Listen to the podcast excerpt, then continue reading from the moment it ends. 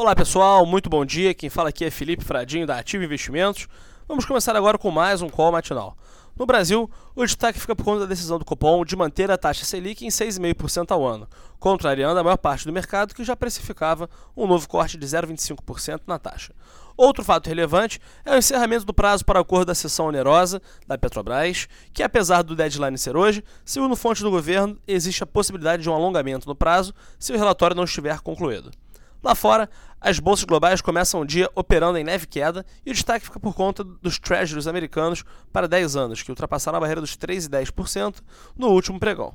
Ao longo do dia, também serão conhecidos os dados da atividade do Fed e o auxílio-desemprego, que deve movimentar o mercado acionário. O mercado externo segue apreensivo com a ameaça dos Estados Unidos adotarem sanções, desta vez sobre os países europeus que mantiverem negociações com o Irã. Nas commodities, o Brent sobe 1,08% e é cotado próximo a 80 dólares o barril.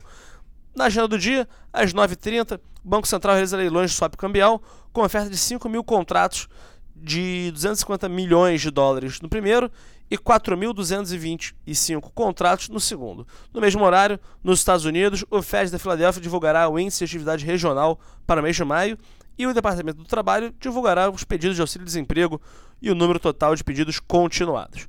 Às 10 horas, o Ministério da Fazenda divulga o boletim Prisma Fiscal. No mesmo horário, na Rússia, é divulgado o Produto Interno Bruto do primeiro trimestre. Às 11h45, nos Estados Unidos, o presidente do Fed Minneapolis participa de debate em Minnesota com sessão de perguntas e respostas. Depois do almoço, às 13 horas, nos Estados Unidos também, o presidente do Fed Dallas discursa na Câmara de Comércio de Richardson. E por último, às 8h30 no Japão, o Ministério de Comunicação e Assuntos Internos divulga o índice de preços ao consumidor, CPI. Convidamos a todos a acessar o site www.ativoinvestimentos.com.br e também a sala ao vivo com as principais recomendações de day trade e swing trade. Desejo a todos um excelente dia e um ótimo pregão.